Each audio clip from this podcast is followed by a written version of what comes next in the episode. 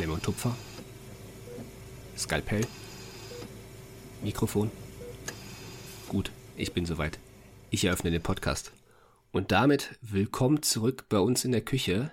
Moin Justin, setz dich und erklär doch unseren Zuhörern, wie du es immer so schön tust, worum es heute geht. Moin, moin.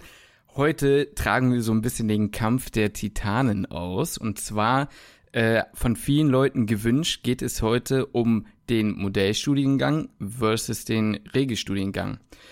Das heißt, wir wollen natürlich uns beide Studiengänge heute genau betrachten und dann am Ende so ein bisschen, ja, mal gucken, wer besser wegkommt. Also von vornherein mal, für wen ist die Folge interessant? Die Folge ist eigentlich für jeden interessant, der sich jetzt für dieses Jahr bewerben möchte, denn es gibt ja keine Ortspräferenz mehr. An dieser Stelle verweise ich mal an unsere Folge dauernd ab, nee, nicht dauernd Ablauf, das Zulassungsverfahren, das neue Bewerbungsverfahren. Und ähm, ja, manche Leute, ab dem 1.7. kann man sich zum Wintersemester bewerben, bekommen vielleicht mit Glück sogar eine Mehrfachzusage. Und dann stellt sich natürlich die Qual der Wahl, welche Uni wähle ich denn jetzt aus. So, und für die Leute, die halt überhaupt keine Ahnung haben, was Modell heißt oder was Regelstudiengang heißt, keine Angst, euch haben wir natürlich auch, ne? Wir wollen heute von vornherein alles besprechen. Ich tell euch wie immer, was wir euch heute tellen. Und dann tellen wir es euch am Ende nochmal again. So, Übersicht. Wir machen uns konkrete Gedanken über den Aufbau und die Struktur der Studiengänge. Also, was ist der Regelstudiengang? Wie ist der aufgebaut?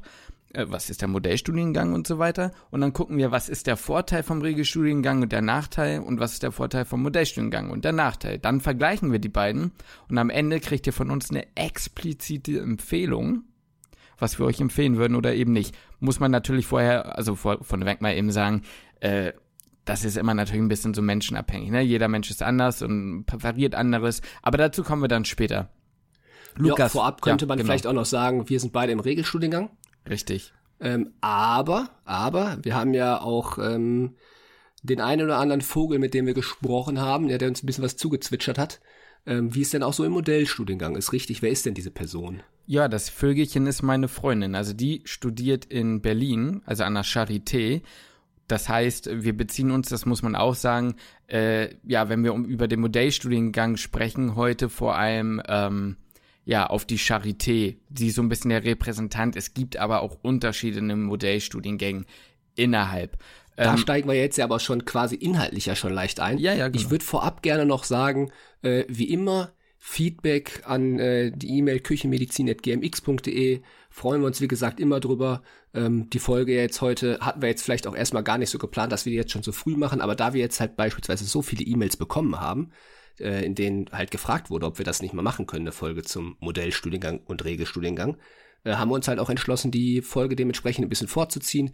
Also wir ähm, lesen uns die auf jeden Fall immer sehr gerne durch. Wir freuen uns immer über die über das Feedback und über die Nachrichten und gehen halt auch echt gerne drauf ein. Also gerne gerne eine Mail nochmal schreiben. Wir gehen natürlich ein Abo dalassen. Ja, ich ich wollte es gerade sagen und gerne ein Abo dalassen in einem äh, ja, Medium eurer Wahl, in, auf eurem Endgerät, wie ich mal eins hörte. Nein, also Spotify, dieser iTunes, egal, bei iTunes natürlich immer die fünf Sterne nicht vergessen und gerne einen Kommentar schreiben. So, jetzt haben wir genug Werbung gemacht.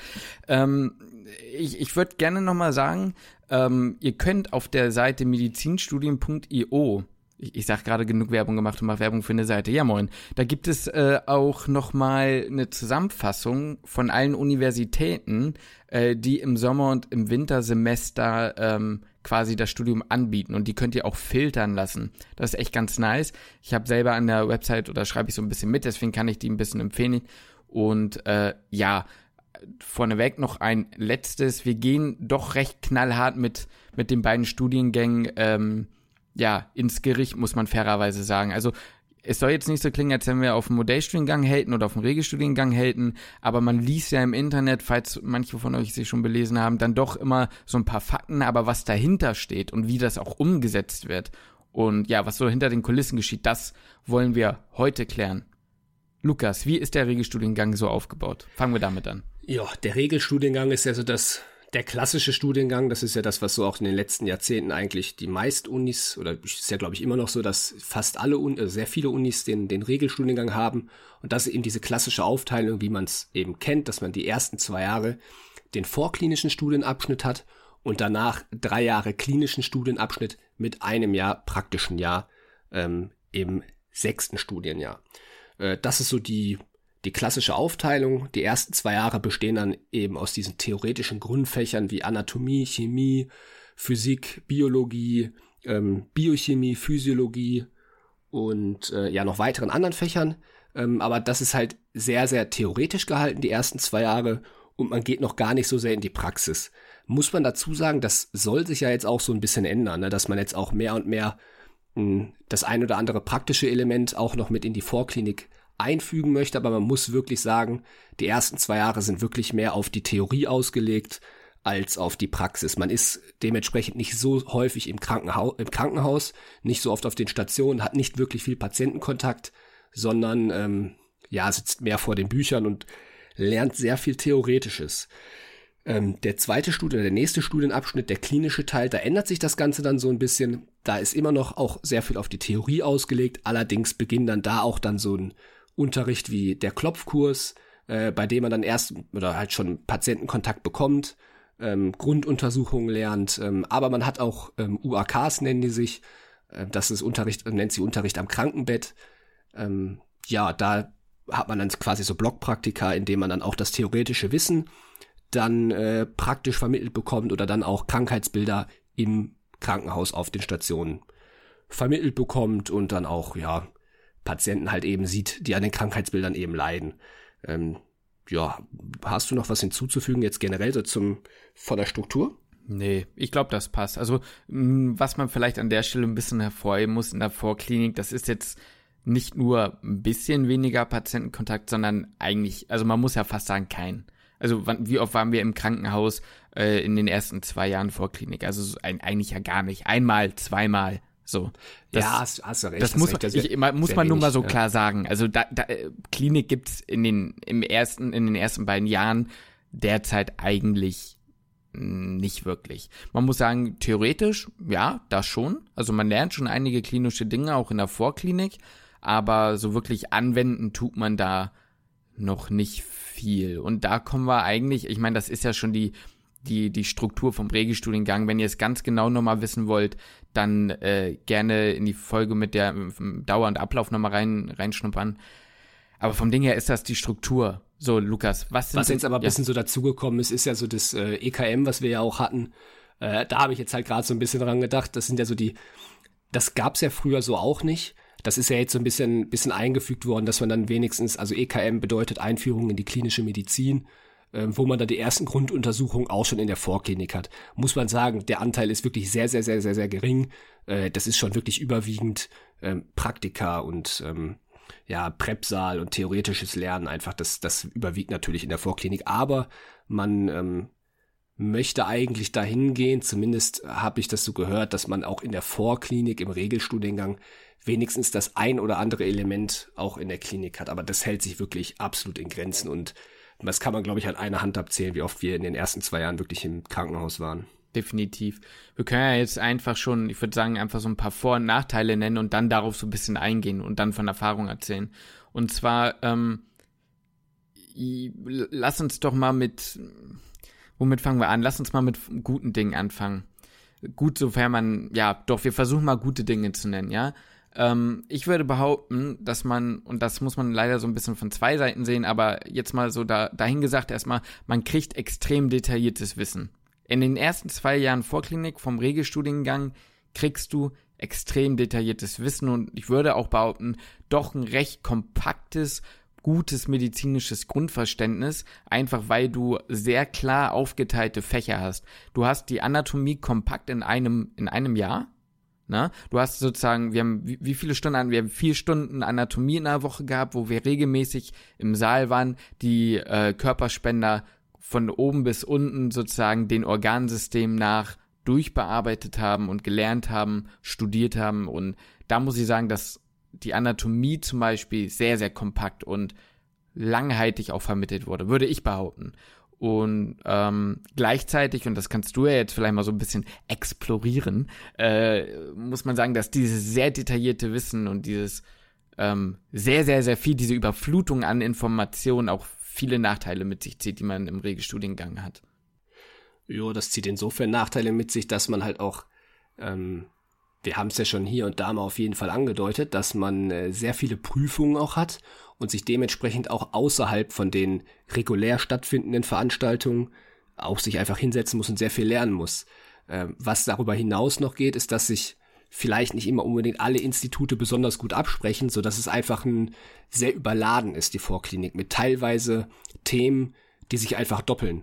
Das heißt, wir hatten oft eigentlich sehr, sehr, sehr oft die Situation, dass wir in einem Fach ein Thema behandelt haben und ein halbes Jahr später ähm, hatten wir das gleiche Thema in einem anderen Fach. Jetzt könnte man sich ja denken, jo gut, das ist ja dann easy, dann kann ich das ja schon. Allerdings wird das dann oft von einer ganz anderen Seite nochmal beleuchtet oder versucht anders, also anders zu vermitteln, sodass sich das, ja, dass man wirklich gemerkt hat, diese beiden Institute haben sich gar nicht wirklich abgesprochen und dass man das dann irgendwie so doppelt gemoppelt gelernt hat. Ähm, das heißt, es ist eh schon sehr, sehr, sehr, sehr, sehr, sehr viel, was man halt lernen muss.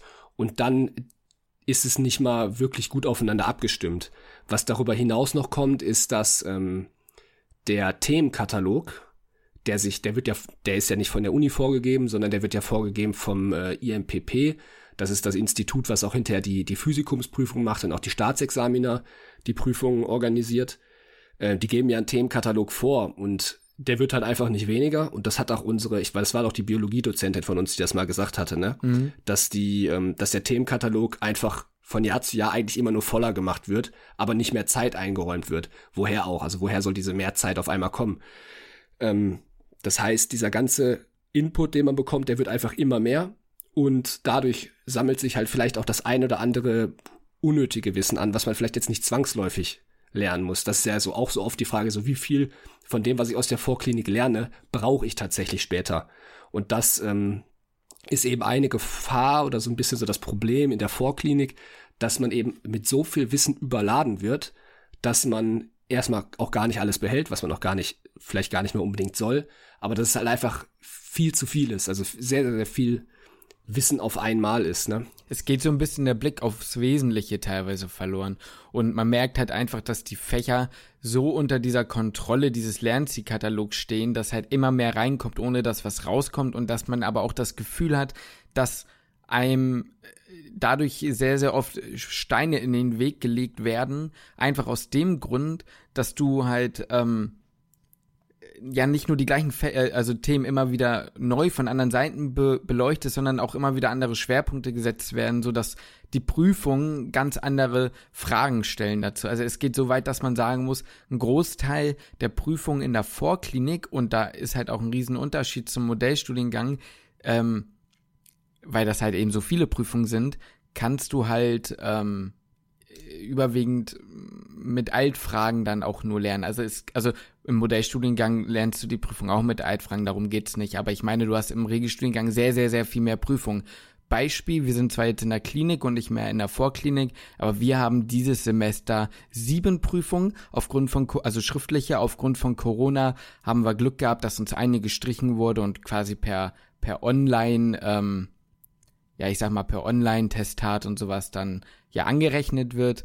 Aber auch in der Vorklinik hatten wir eigentlich jede Woche bis zwei Wochen äh, sehr, sehr viele ähm, Testate, die halt auch immer verpflichtend sind, also Praktika, die verpflichtend sind. Man muss noch mal kurz erklären, Praktikum ist im Medizinstudium kein Praktikum, was du in den Semesterferien bei einem Unternehmen oder sonst was über dann drei, vier, fünf Wochen machst, sondern Praktikum ist an einem Tag ein Block von mir aus fünf Stunden. Und diese fünf, also ich sage jetzt mal Biochemie, Komplex Proteine und dann sind wir da fünf Stunden im Labor und machen dazu irgendwelche Prüfungen und werden dann, also irgendwelche Versuche und werden dann eine Stunde da drin noch testiert als Prüfung für diesen Komplex. Und das hast du, also wöchentlich und immer verpflichtend und du musst halt irgendwie durch diese Testate kommen. Wenn du durch ein Testat fällst, kannst du es wiederholen. Das ist nicht das Problem an sich, aber der Druck eben ist da. Du kannst nicht und das muss man an der Stelle so sagen. Man hat oft das Gefühl, du kannst nicht mal eine Woche krank sein, manchmal nicht mehr zwei, drei Tage mal krank sein, mit Fieber im Bett liegen, ohne dass du Angst hast, dass du äh, irgendwie was verpasst oder dass du die, das nächste Testat eben nicht schaffst. Also erstmal das ja. und wenn ich dich da jetzt nochmal, Entschuldigung, dass Na, bitte, ich unterbreche, bitte, aber bitte unterbrich mich. Alles ja, gut. Nee, dass man ja auch noch dazu sagen muss, man kann sich auch nicht unbedingt erlauben, krank zu sein, hat man manchmal das Gefühl, weil man ja auch alles verpflichtend hat. Also, was heißt alles, aber schon sehr, sehr, sehr viel verpflichtend hat. Und da erinnere ich mich jetzt gerade mal zurück an die Situation, wo du, also wo es dich komplett aus dem Leben geschallert hat, ähm, wo du die erste Woche, das war im, vierten Semester, warst du ja krank und wir hatten halt die erste Woche Pflichtvorlesung. Und du musstest dich wirklich, also, also du warst echt richtig, richtig krank, ne? aber du musstest trotzdem zur Uni gehen, einfach damit du in der Vorlesung sitzt und deine Unterschrift halt hinpacken kannst, damit du ähm, ja, damit du das eben angerechnet bekommst. Und die Gefahr würde dann ja halt auch bestehen, dass wenn du dann nicht hingehst, dass jetzt nicht angerechnet wird, weil es halt einfach verpflichtend ist und du bei, ich glaube, 85 Prozent der Veranstaltung ja vor Ort sein musst, ne? Und wenn du dann halt krank bist, dann ist halt, überlegst du dir halt zweimal, okay, gehe ich jetzt nicht hin oder gehe ich jetzt gehe ich jetzt trotzdem hin, obwohl ich krank bin. Ne? Ja, vor allem in dem spezifischen Fall war es sogar so, dass wir die Vorlesung brauchen, um die Woche darauf die Prüfung schreiben zu dürfen. Ja. Durf, sonst durfte ich die Prüfung ja nicht mitschreiben. Das war so das Ding. Und es hieß halt auch, die Vorlesungen sind wichtig für die Prüfung. Muss man auch überlegen, das waren Vorlesungen, die teilweise für eine Prüfung gehalten wurden, die eine Woche später geschrieben wurde. Wir haben, das ist so eine Sache, wir haben eine Woche nach Semesterbeginn eine Prüfung geschrieben, die uns dazu befähigt hat, das Praktikum im Biochemie machen zu dürfen, indem wir auch jede Woche testiert wurden, über eine Stunde lang. Zwar muss man sagen, mit drei bis vier Leuten, also jeder war vielleicht so zehn Minuten dran davon, aber äh, ne? Also das ist ja auch, das ist eine Sache, da ist so viel Druck dahinter, du kannst deine Freizeit wirklich nicht frei einteilen, darüber haben wir auch schon gesprochen. Ich will da gar nicht zu, zu weit gehen, aber da haben wir definitiv Dinge, die den Regelstudiengang zu einem ganz, ganz, ganz schwierigen äh, ja, Holzblock machen, sei mal. Und was auch dazu kommt, im, in der Regelstudienzeit wird dadurch gerade in, den, in der Vorklinik, also in den ersten zwei Jahren, oft die Studienzeit nicht eingehalten.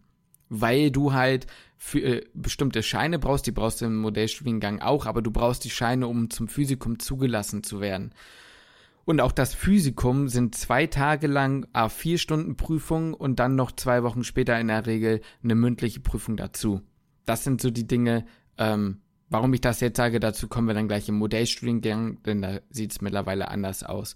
Äh, Vorteil, muss man fairerweise sagen, ähm, gut, das liegt nicht unbedingt daran, dass es der Regelstudiengang ist und die das so toll machen, sondern einfach, weil das der ältere von beiden Studiengang ist. Das ist nämlich der herkömmliche Studiengang, den die meisten Ärzte, die heutzutage praktizieren, auch ja sozusagen damals gemacht haben.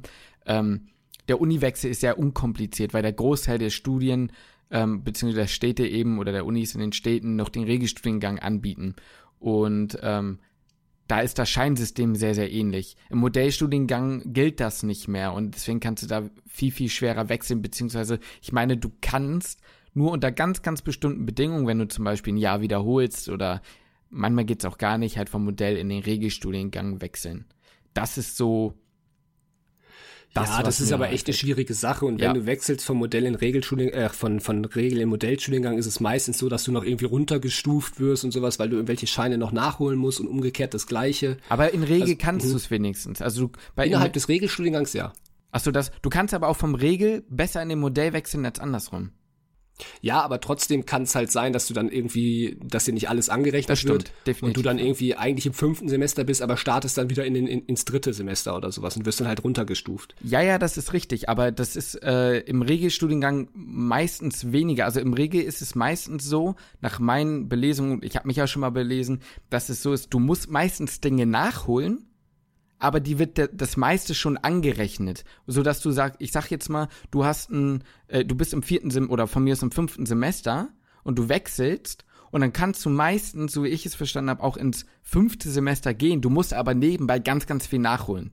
Ja, wahrscheinlich ist das das Praktische, was man sonst so hat, ne? Genau, weil du die, diese ganzen, die, die ganzen OSCI-Prüfungen, also diese praktischen Untersuchungsprüfungen, aber du hast quasi den Wissensstand, den hast du. Zwar nicht von der Klinik, aber ähm, von, von den Grundlagen. Und im Modellstudiengang ist es so, du hast ja die, diese Grundlagenfächer hast du ja meistens nicht, weil du brauchst ja zum Beispiel fürs Physikum musst du ja Anatomie fertig haben, das hast du im Modell noch nicht. Deswegen ist es da sehr, sehr viel schwerer, überhaupt irgendwas angerechnet zu bekommen, weil du von allen nur so ein Fetzen bis dahin hast.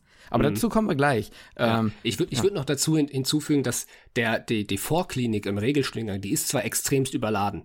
Das, das finde ich auch nervig. Und ich finde eigentlich auch, wenn man schon dieses, diese Trennung hat, dann soll man auch die, äh, ich sag mal, dieses in Anführungszeichen pseudoklinische, was wir häufiger mal in der Anatomie beispielsweise hatten, dass wir dann in den Testaten was Klinisches gefragt wurden, wo wir jetzt merken, okay, äh, so extrem relevant in der Klinik ist es jetzt halt vielleicht gar nicht.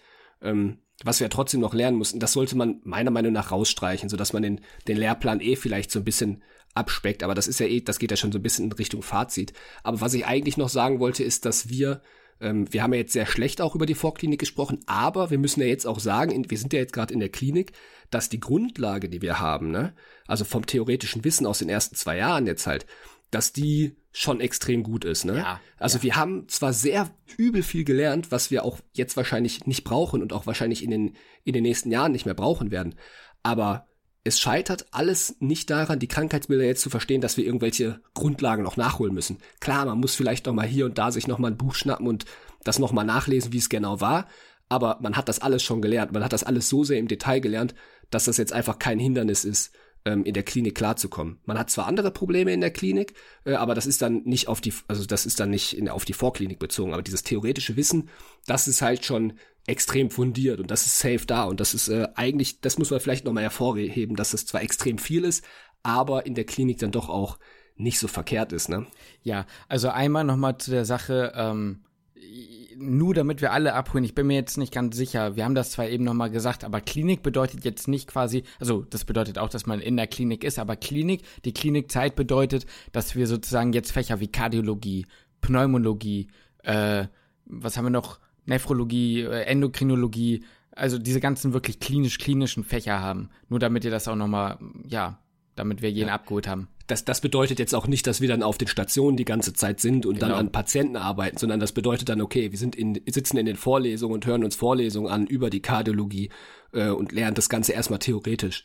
Wir werden auch noch Blockpraktika und sowas haben, ja, aber das Ganze ist jetzt nicht nur, findet jetzt nicht nur noch im Krankenhaus statt. Genau, das wollte ich nochmal gesagt haben. Und eine Sache, das muss man auch sagen, Lukas, äh, das fällt mir jetzt gerade nochmal ein, das hast du gerade eben so ein bisschen angerissen, aber ich wollte das nochmal hervorheben und zwar, äh, wir haben viele Dinge zu viel gelernt und du hast ja auch gesagt, man kann es ja dann aber auch immer noch mal nachgucken, aber der Unterschied ist, wir können es nachgucken, weil wir es schon mal konnten. Man darf viele Dinge vergessen, aber man, sie müssen eigentlich einmal von dir da gewesen sein und das waren sie ja mit der Vorklinik, so dass man Dinge, zumindest wenn man irgendwie eine Krankheit hat und sagt, oh, wie war denn das nochmal? Das kannst du nachgucken und dann weißt du es wieder. Ne, das ist so ein schmaler Grad zwischen zu viel Unnötiges, aber auch einer guten Basis, weil man wiederum sagen muss, ich will jetzt eigentlich den, noch nicht den, direkt den Vergleich zwischen dem Modellstudiengang da fassen, aber ich habe jetzt halt schon öfter gesehen, dass es Dinge gibt, wovon die halt manchmal halt auch noch nie was gehört haben, was bei uns im ersten Semester dran war und für uns absolute Basics sind, dass man sowas weiß. So. Und das, das, das müssen wir ja vielleicht nicht direkt als Vergleich nehmen, nee. sondern wir können das ja als Positiv, geniale Überleitung ja. nehmen, ja. Ui. Und ich würde dich dann einfach auch direkt bitten, außer du hast jetzt noch was zum nee. Regelstudiengang, ansonsten nee. würde ich dich direkt drüber schmeißen zum Modellstudiengang. Ja. Das ist ja wahrscheinlich, könnte ich mir zumindest vorstellen, für die Zuhörer eh ein bisschen interessanter, weil mit dem Regelstudiengang ist man ja öfter schon konfrontiert worden und Klinik vor Klinik habe ich immer so das Gefühl, das kennt so ein bisschen jeder, aber Modellstudiengang ist ja dann doch ein bisschen anders und auch vielleicht so ein bisschen schwieriger durchzublicken, ne? Genau. Also, was ist der Modellstudiengang? Ich erzähle, wie gesagt, bezogen auf die Charité euch jetzt so ein bisschen, was das Prinzip des Modellstudiengangs ist, wie der so aufgebaut ist und dann diskutieren wir darüber, wird er auch so eingehalten. Alles natürlich auf Erfahrungen, die ich ähm, von ja, von meiner Freundin eben so mitbekomme. Da, wir, wir tauschen uns natürlich mega viel aus. Man muss dazu sagen, sie ist anderthalb Jahre weiter als ich. Wir sind jetzt im sechsten Semester, sie ist im neunten Semester. Das Modell ähm, des Modellstudiengangs ist eigentlich folgendes. Man hat sich gesagt, okay, wir äh, finden diese ganzen Dinge von der, vom Regelstudiengang blöd, dass man erst so spät in die Klinik kommt. Man kann sich Krankheiten und Zusammenhänge doch viel besser einprägen, wenn man das direkt am Patienten sieht. Außerdem ist die soziale Kompetenz äh, so ein, sind solche Basics, die musst du eigentlich ab Semester 1 lernen. So damit du ein guter Arzt werden kannst. Und man hat dann eben versucht, zu sagen, ähm, wir picken uns jetzt die Studenten oder die Studierenden und äh, packen die ab Semester 1 in die Klinik, also wirklich ins Krankenhaus rein, damit sie schnell lernen, wie man mit Patienten spricht und damit halt auch dieser Spaß, was du theoretisch lernst, direkt, ja, sozusagen, ja, prozessiert werden kann in die Klinik, sozusagen, dass der halt gegeben ist. Und ähm, das Ganze findet an der Charité folgendermaßen statt die lernen sozusagen Anatomie, äh, nicht wie wir in einem Jahr vier Stunden am, am, in der Woche am Stück, sondern organbezogen. Die, die picken sich ein Organsystem raus und äh, lernen dann alles dazu. Also wir haben zum Beispiel, um, um das mal irgendwie so ein bisschen äh, zu vergleichen, im Regelstudiengang ist es so, du lernst halt diese ganzen Grundlagenfächer Chemie, Biochemie, Physiologie, also so wie der Körper in der, im Normalzustand funktioniert und ähm, lernen aber noch nicht irgendwie, was ist krank. Und in, der, in diesem Organsystemdenken ist es eben so, die lernen dann die Biochemie, die Physiologie, die Anatomie, aber eben auch die klinische Manifestation. Also wie sieht ein Patient aus, bei dem das Ganze nicht funktioniert? Wie sieht die Histologie dazu aus? Also ähm, auf zellulärer Ebene, das, was wir in der Vorklinik halt auch so ein bisschen gelernt haben, das lernen die alles dann zusammen. Beispiel. Ähm, die, ein Beispielmodul wäre zum Beispiel, was in diesem äh, Modellstudiengang dann äh, genannt wird, Erkrankungen des Thorax. Und dann lernen sie halt aus verschiedenen übergreifenden Fachgebieten oder eben auch Themenbereichen alles zum Thema Thorax, also Thorax-Brustkorb. Dazu gehört dann natürlich die Lunge. Dazu gehört aber dann vielleicht auch eine Rippenfraktur. Bei uns wäre zum Beispiel ähm, Rippenfraktur dann, äh, ich sag mal, im, im, im Themengebiet der vielleicht der Orthopädie oder so oder der Radiologie, wenn wir Frakturen dann eben im, im Röntgen erkennen sollen. Und Thorax, Lunge, ist dann bei uns Thema der Pneumologie. Aber die ganzen Basics, wie die Lunge funktioniert, hatten wir in der Vorklinik. Ich hoffe, das ist so klar geworden. Also bei uns ist das sehr, sehr aufgesplittet und die sagen sich, okay, wir nehmen ein Organsystem und ähm, ja, das wollen wir dann halt einfach äh, auf einmal sozusagen in drei, vier Wochen durchknallen und dann halt alles zusammenhängend machen und dabei geht ihr dann wöchentlich ins Krankenhaus. Ich finde die Idee klingt ultra nice. Jetzt kommt eine kleine Sache. Äh, das Ganze ist aufgebaut in einer Art Lernspirale, ja. Ich glaube, ihr könnt durchs Mikrofon mein breites Grinsen hören. Ich weiß nicht, ich finde Lernspirale klingt so. Ja, ne? Lukas weiß, was ich meine. Ich weiß, was du meinst. Ja, ja, ich äh, bin da auch immer am Schmunzeln, wenn du Lernspirale sagst. Das klingt schon sehr pädagogisch, sagen wir es mal so. Das, das, klingt pädagogisch. Also ich, ich nenne euch jetzt mal ein Beispiel, ja.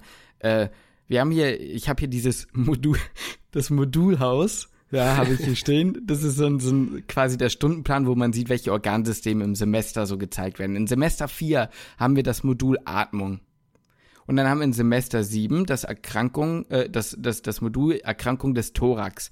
Das heißt, Atmung hängt ja irgendwie mit dem Thorax zusammen. Muskeln, die den Thorax, also den Brustkorb bewegen, äh, für die Atmung, von mir aus die Lunge, für den Sauerstoffaustausch. Aber da gehört vielleicht dann auch das Herz dazu.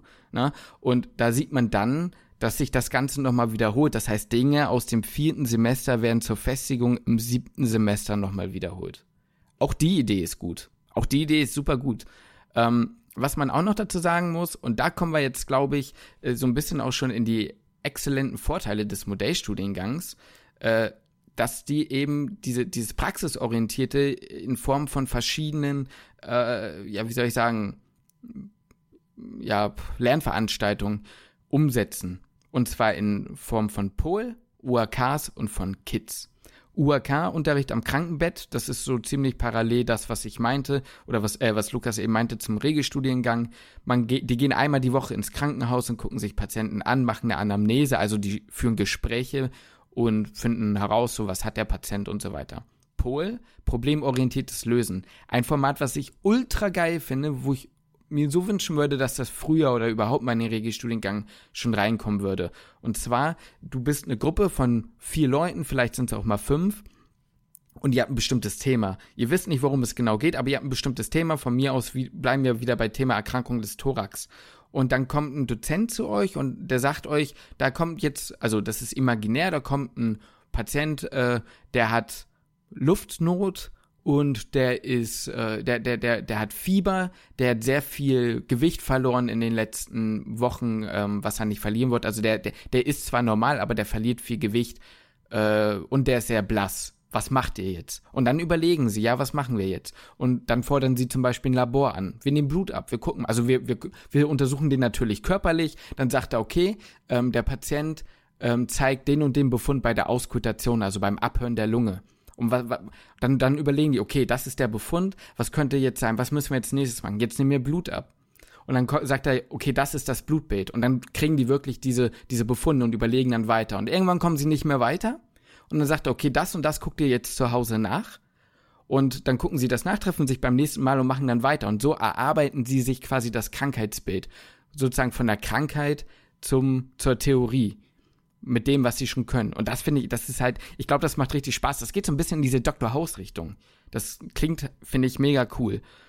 Und KIT ist letztendlich, oh, jetzt muss ich mal gucken, Kommunikation, Interaktion und Teamarbeit. Da geht es darum, dass sie mit Schauspielpatienten Gespräche führen. Auch jemand, äh, um, um zum Beispiel schwierige Gespräche führen. Wie versuche ich einem Patienten zu sagen, dass er weniger rauchen soll?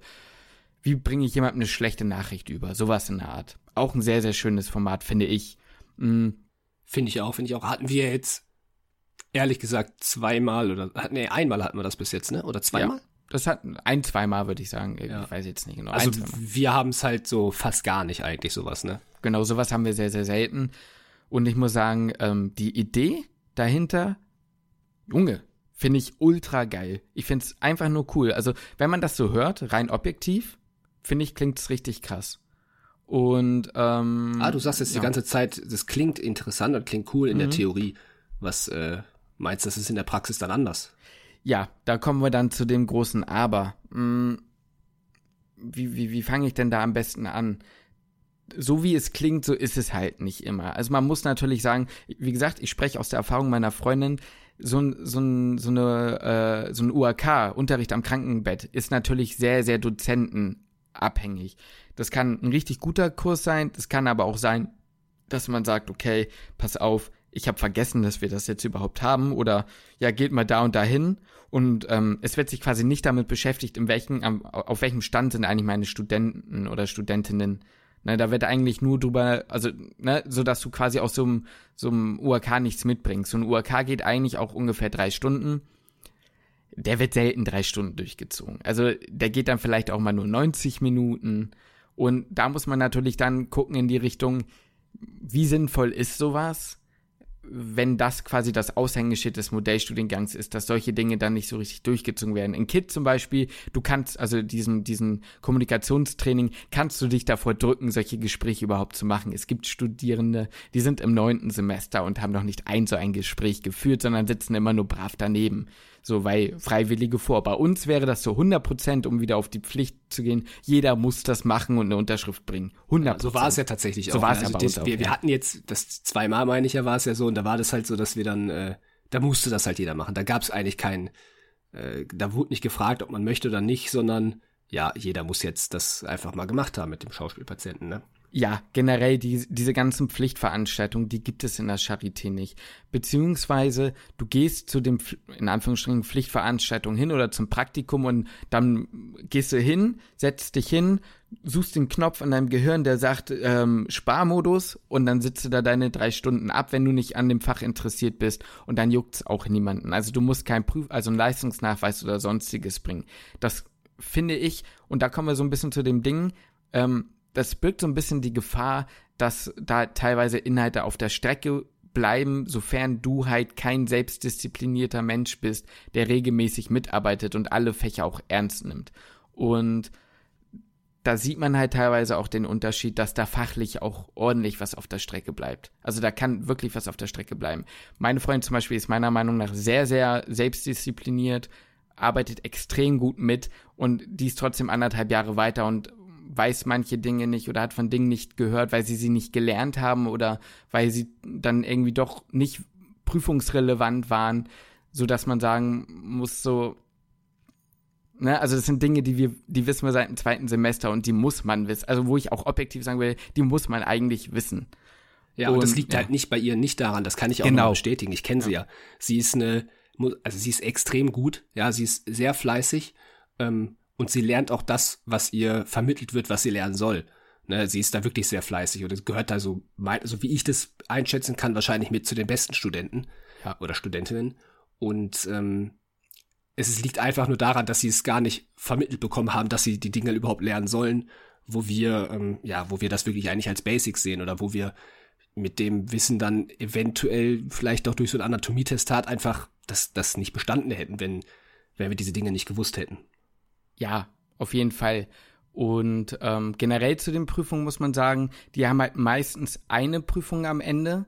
Das ist auch so eine Sache. Ähm, die haben meistens eine schriftliche Prüfung wo sie dann, äh, ja, wo relativ klar ist, was drin drankommt, sagen wir es mal so ich sage nicht, dass man sich im Modellstudiengang, also du kannst dich in der Medizin immer tot lernen. Es gibt auch im Modellstudiengang viel zu lernen, aber bei denen ist halt dann doch klar, okay, das müsst ihr können und das nicht, was auf der einen Seite ein großer Vorteil ist, auf der anderen Seite teilweise meiner Meinung nach wichtige Inhalte halt eben vernachlässigt. Und was ich auch schade finde, ist, ähm, sie ist jetzt im neunten Semester und ich weiß nicht, wie viele praktische Prüfungen sie hatte. Ich glaube drei ich glaube, drei oder vier. Auf jeden Fall nicht so, dass man sagt, sie hätte mehr als jedes zweite Semester eine praktische Prüfung. Und ich mhm. finde, wenn das Aushängeschild ist, wir, wir, wir, wir bilden euch praktisch aus und ihr sollt früh, also wirklich praktisch gut sein und Dinge können, dann muss man das irgendwo auch prüfen oder nachweisen können. Oder wie findest du das?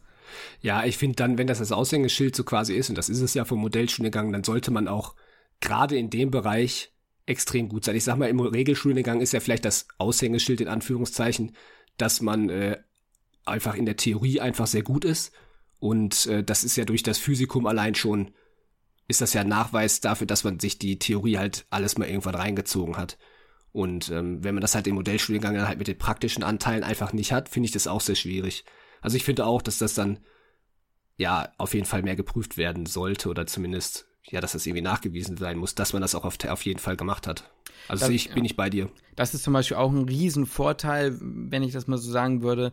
Es gibt kein herkömmliches Physikum mehr an der Charité. Ähm, es gibt eine Art Prüfungsäquivalent. Das zieht sich dann über mehrere Semester. Ich glaube, boah, jetzt lass mich nicht lügen, ne? Ich glaube, bis zum siebten Semester dauert das. Da werden einzelne Prüfungen immer zu einem Miniteil dann quasi mit in dein Prüfungsäquivalent mit reingezählt. Und man muss sagen, also es ja, lässt sich doch jetzt ehrlich gesagt schwierig mit dem wirklichen Physikum vergleichen. Es ist oder? kein Äquivalent, wenn du mich fragst. Man muss dazu sagen, da zählen dann auch so Dinge rein wie eine Hausarbeit, die geschrieben wurde. Da zählen auch praktische Dinge rein, aber du kannst es mit einem Physikum und mit dem durch, durch die Hölle, die wir in der Prüfungsvorbereitung gegangen sind, nicht vergleichen. Das kannst du einfach nicht. Das nee, muss aber man, man muss ja vielleicht auch sagen, dass, äh, also muss man jetzt zwangsläufig immer durch diese Hölle, durch die wir Richtig, in den ersten zwei genau. Jahren gegangen sind, muss man das machen, muss man das seinen Studenten antun. Genau. Und das, äh, finde ich, ist halt ein riesen Nachteil auch im, im Regelstudiengang, dass man halt einfach diese zwei Jahre einfach wirklich teilweise oder sehr oft auch einfach den Spaß ver verliert und sich eigentlich nur an diesen an diesen Lichtblick Klinik festhält und deswegen diese zwei Jahre durchzieht. Ja. Und äh, das hast du in der im, im Modellstudiengang halt nicht. Und du hast es vorhin halt auch gesagt, das möchte ich eigentlich nochmal kurz aufgreifen, dass diese Pflichtveranstaltungen, die nicht unbedingt Pflichtveranstaltungen sind, äh, das kann man als Vor- und als Nachteil sehen. Weil klar, du musst auf der anderen Seite musst du mehr, sehr viel mehr Selbstdisziplin an den Tag legen. Auf der anderen Seite, für jemanden wie mich, ja, ich äh, ich habe es ja schon mal gesagt, beispielsweise, ich will es jetzt nicht nur darauf schieben, dass ich schwerhörig bin, aber wenn das jetzt in der, wenn ich jetzt in der Vorlesung sitze und um mich rum wird ein bisschen getuschelt und die, die Akustik ist vielleicht in dem Raum eh jetzt nicht so, nicht so nice, dann habe ich extreme Schwierigkeiten überhaupt zuzuhören. Und dann sind diese, diese Pflichtveranstaltungen, diese Präsenzveranstaltungen, die sind für mich dann einfach witzlos. So, das, ähm, ich bin jetzt einfach kein Typ, der jetzt beispielsweise mit Präsenzveranstaltungen gut lernt. Und wenn ich das dann jetzt, wenn ich jetzt beispielsweise an der Charité und ich hätte diese Präsenzveranstaltung einfach nicht oder könnte da, weiß, ich nicht, abschalten und müsste nicht die ganze Zeit einen Leistungsnachweis erbringen in diesen Pflichtveranstaltungen, wäre das für mich zumindest als Person, weil ich aber auch weiß, dass, ähm, dass ich gut zu Hause lernen kann und für mich selber lernen kann, ähm, wäre das irgendwo ein Vorteil, weil mich, mir diese Präsenzveranstaltung einfach nichts bringt. Für die Leute, die halt das natürlich brauchen, die diesen Druck brauchen, ist das im Regelstudiengang natürlich wieder ein bisschen besser. Also das ist so ein zweischneidiges Schwert, wo man, wo man halt selber so ein bisschen abwägen muss. Total, total. Ich sehe das ganz genauso wie du. Der Grund, warum ich das nur noch mal ansprechen wollte, war diese Sache von äh, ja, äh, wie sage ich es am besten? Ich will nicht sagen, dass wir fachlich kompetenter sind. Das würde ich nicht sagen. Aber der ein Vorteil oder etwas, was ich mir als Vorteil notiert habe, ist, dass der Regelstudiengang zum Beispiel klinisch irrelevante Inhalte teilweise halt aussortiert hat, die, die der Regelstudiengang noch nicht aussortiert hat. Das ist sehr, sehr gut. Das ist ein großer Vorteil. Du läufst aber eben immer der Gefahr, dass halt Inhalte dabei auf der Strecke bleiben. Und das passiert eben auch mit diesen Pflichtveranstaltungen, muss man fairerweise sagen. Ich bin überhaupt kein Verfechter von Druck und dass man da jetzt überall äh, alles Pflicht machen muss. Ich wollte nur noch mal sagen, dass ich glaube, dass auch wenn die Leute ähm, nicht, also es ist jetzt nicht so, dass Modellstudiengängler irgendwie schlecht sind, aber ich glaube, das ist der eine große Vorteil, dass du so zerpflücktes Wissen hast. Diese Idee mit dem Organsystem ist gut, aber es fehlt dann oft was, weil irgendwie fehlt dann doch noch die eine Sache und es wird dann doch nicht kompakt vermittelt und du kriegst manche Dinge einfach nicht mehr zusammen, wenn du so viel aussortierst. Hm. Und dadurch das, das, entstehen Lücken, weißt du? Hm, was man vielleicht so ein bisschen festhalten könnte, ist das, was bei dem einen vielleicht ein bisschen zu viel ist beim Regelstudiengang, kommt vielleicht im Modellstudiengang hier und da mal ein bisschen zu kurz, ne? Richtig, da gehen wir jetzt auch schon so ein bisschen auf die Unterschiede ein ne? und ja. so, um, um so ein bisschen auf dieses Fazit würde ich auch sagen, dass ja einfach der Mittelweg das ist, was wir eigentlich bräuchten. Und ähm, ich würde gerne, ich habe hier nämlich so eine schöne Tabelle, die ihr auf medizinstudien.io auch nochmal nachlesen könnt, wenn ihr irgendwie jetzt überlegen wollt, wofür ich bewerbt oder welche Präferenzen ihr angeht. Ich würde die gerne nochmal ganz kurz zusammenfassen, damit wir nochmal alles, was wir gesagt haben, kompakt jetzt haben. Und zwar Patientenkontakt im Regelstudiengang bis zum dritten Semester super mau. Modellstudiengang vom Semester 1 sehr viel. Physikum hast du im Regelstudiengang das herkömmliche Physikum, im Modellstudiengang das Äquivalent, in Anführungsstrichen Äquivalent. Prüfungen hast du im Regelstudiengang sehr, sehr viele und im Modellstudiengang eher weniger und vor allem flexibler. Du kannst nämlich zum Beispiel auch sagen, ich möchte nicht am Ende des Semesters, sondern in den Semesterferien schreiben. Die, also du kannst die einzige Prüfung, die du hast, noch um ein paar Wochen schieben. Das kannst du im, im Regelstudiengang nicht machen. Der Druck und der Stress ist im Regelstudiengang gerade in den ersten vier Semestern immens hoch. Und im Modellstudiengang bist du partiell halt sehr gestresst, aber du hast immer wieder diese, diese Phasen, wo du halt nicht jede Woche voll und ganz da sein musst. Du musst zwar kontinuierlich mitlernen, aber du musst, ja, es ist was anderes. Das fühlt man selber, wenn man selber mal in dieser Situation steckt. Der Anteil an irrelevanter und veralteten Fakten oder Lernmethoden sind im Regelstudiengang dann doch noch relativ, der ist noch relativ hoch. Im Modellstudiengang ist da viel aussortiert. Die Regelstudienzeit wird im Regelstudiengang häufig dann eher nicht eingehalten. Es ist recht schwer. Und im Modellstudiengang kannst du eigentlich nicht durchfallen. Also du kannst ja auch eine Nachprüfung und ich, mir ist noch niemand zu Ohren gekommen, der es nicht gepackt hat. Und ein Studienplatzwechsel ist im Regelstudiengang einfach dadurch, dass es mehr, mehr Unis gibt, die das anbieten, noch viel größer. Also das ist viel einfacher, da zu wechseln. Die Chance, dass du da gut wechseln kannst, ja, die ist größer. Ich glaube, damit haben wir es eigentlich ganz gut zusammengefasst. Und jetzt können wir ja mal so ein bisschen darüber gehen, Lukas, was ist denn dein Fazit aus dem und was ist die Empfehlung, die du den Zuhörenden, Zuhörern und Zuhörerinnen äh, ja mitgeben würdest? Hm.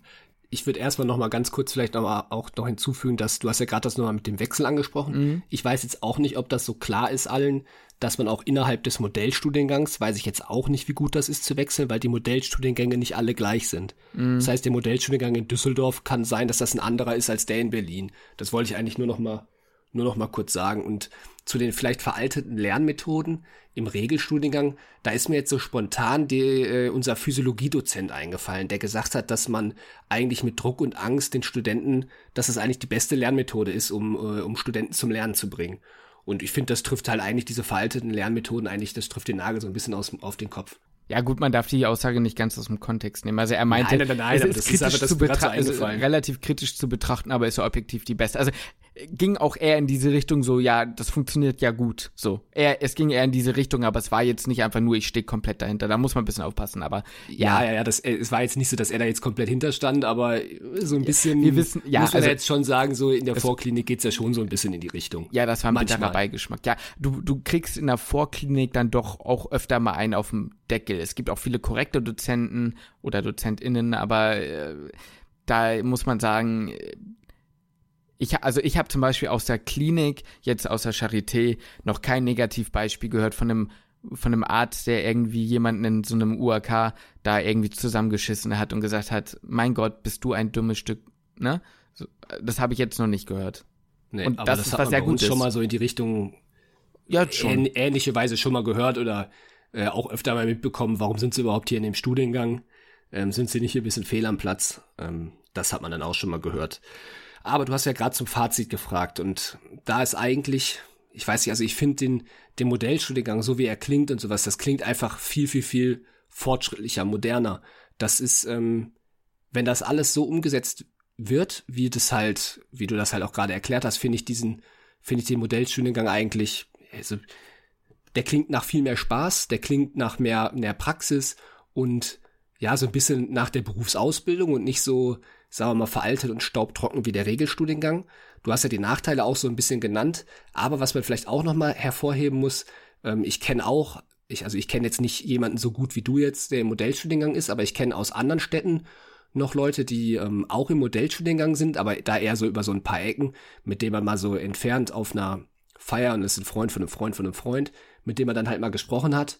Und ich kenne eigentlich niemanden, der im Modellstudiengang ist, der nicht sagt, boah, mir macht das Studium echt Spaß. So, und ich gehe da gerne hin und vom Zeitaufwand, äh, es ist zwar viel, aber man kann, man hat diese, man hat diese Balance einfach noch so zwischen, zwischen Freizeit und, und Uni.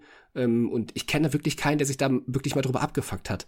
Wohingegen das aber relativ schnell bei Regelstudiengänglern, wenn man sich untereinander unterhält, ziemlich schnell in diese Richtung abdriftet, dass man sagt, boah, nee, Alter, also die ersten zwei Jahre Vorklinik und sowas, dass man sich darüber zusammen auskotzt und ähm, ja, dann doch äh, häufiger auch mal schlecht über das Studium spricht. Und das kenne ich bei Modellstudiengänglern, kenne ich das eigentlich gar nicht. Die sind eigentlich immer alle ziemlich happy mit ihrem Studiengang. Und äh, ich finde auch so, was du erklärt, was du gerade erzählt hast, gerade auch mit diesen, mit diesen Pol, also dieses problemorientierte Lösen, oder ja, das hieß ja so, ne? Das, das ja. ähm, finde ich, klingt super spannend, super interessant. Wenn die Angst, die bei mir halt immer bestehen würde, das haben wir eigentlich gerade ja auch schon die ganze Zeit gesagt, ist, dass halt das theoretische Wissen so ein bisschen auf der Strecke bleibt. Ähm, ich habe mich ja, oder wir haben uns ja oft auch schon mal darüber unterhalten, ähm, würden wir jetzt lieber in Berlin studieren oder halt im Regelstudiengang sein? Ähm, das ist halt super schwierig zu sagen, weil man halt sieht, okay, vielleicht bleibt was theoretisch auf der Strecke. Auf der anderen Seite kriegt man ja halt einfach mit, wie, ja, wie viel Spaß auch, auch anderen Studierenden das einfach an der, an der Uni macht, ne? Oder wie siehst du das? Ich sehe das ganz genauso. Ich bin nur so ein bisschen, also wir sagen ja auf der einen Seite, vielleicht fehlt dem Modellstudiengang noch so ein bisschen mehr klare Struktur oder ein bisschen kompakteres Wissen oder vielleicht sogar einfach generell ein bisschen mehr Wissen. Die Frage ist, würde es, würde es denen immer noch genauso Spaß machen, wenn man so sozusagen noch mehr Wissen rein integriert? Weil dann wird es halt auch wieder zeitlich sehr, sehr knapp. Ja. Und was man ja auch ja. noch sagen muss, man, wir, wir, wissen ja auch nicht, ob das, äh, das Mehrwissen, was wir haben, ob uns das dann hinterher klärt. Wir haben ja jetzt noch gar nicht den Vergleich, oder zumindest haben wir den jetzt persönlich nicht. Wie ist denn das hinterher auf ähm, Assistenzarztebene? Ist mhm. das dann so, dass wir dann halt einen, einen, theoretischen Vorsprung haben? Oder haben die Modellstudiengängler hinterher einen, einen, ähm, einen Vorsprung, weil die mehr Praxis haben und die Theorie ist eigentlich gar nicht so relevant? Diesen Vergleich können wir jetzt ja noch gar nicht so richtig ziehen. Ähm, das werden wir jetzt erstmal noch in der Zukunft dann irgendwann mal sehen. Wie ist es dann halt wirklich, wenn wir klinisch tätig sind? Ist halt das, das Mehrwissen, was wir haben, ist das überhaupt wirklich klinisch relevant? Oder mhm. ist es das gar nicht? Oder ist es so, dass vielleicht in der Anfangszeit, das habe ich mich auch mal gefragt, in der Anfangszeit der Assistenzarztzeit, ähm, wir Regelstudiengängler vielleicht mehr theoretisches Wissen haben, aber im Zuge der Facharztausbildung die ähm, Modellstudiengängler da einfach komplett gleichziehen können, weil sie sich endlich mal auch einfach auf eine Sache die ganze Zeit fokussieren können und nicht mit äh, weiß ich nicht, mit so viel Geräuschen drumherum noch, noch zugetextet werden und müssen dann auch gleichzeitig tausend andere Fächer lernen, so wie, wie wir es ja jetzt gerade müssen. Und dann macht es im Endeffekt am Ende des Tages gar keinen Unterschied, nur dass die Modellstudiengängler vielleicht auch einfach ein cooleres Studium hatten.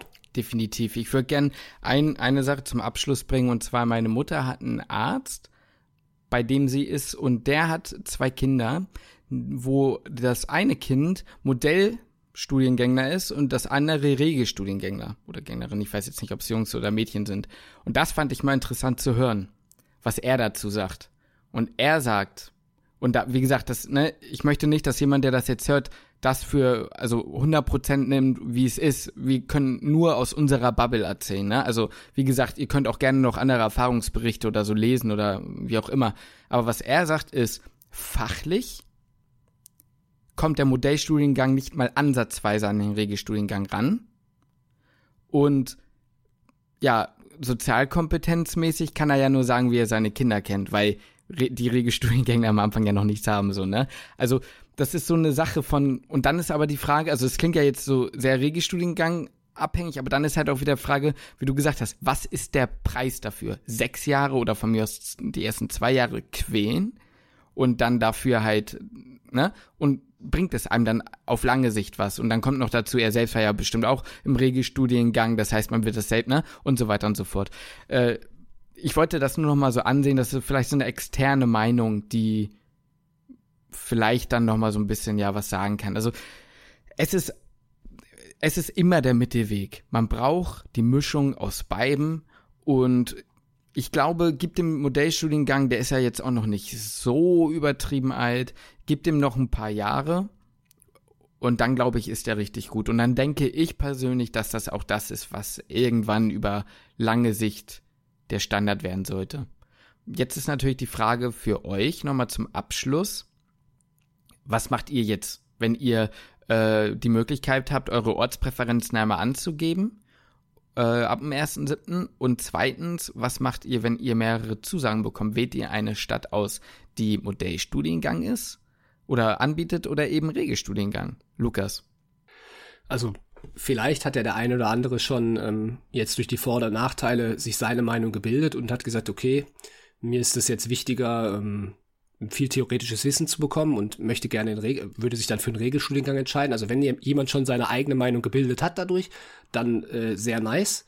Ähm, wir wollen eigentlich nur sagen, oder das wäre eigentlich meine, meine Meinung, man, man hat auch immer noch ein, quasi eigentlich ein Leben neben dem Studium und wählt dann eher die Stadt aus, in der ihr euch wohlfühlt, in der ihr vielleicht auch Freunde habt.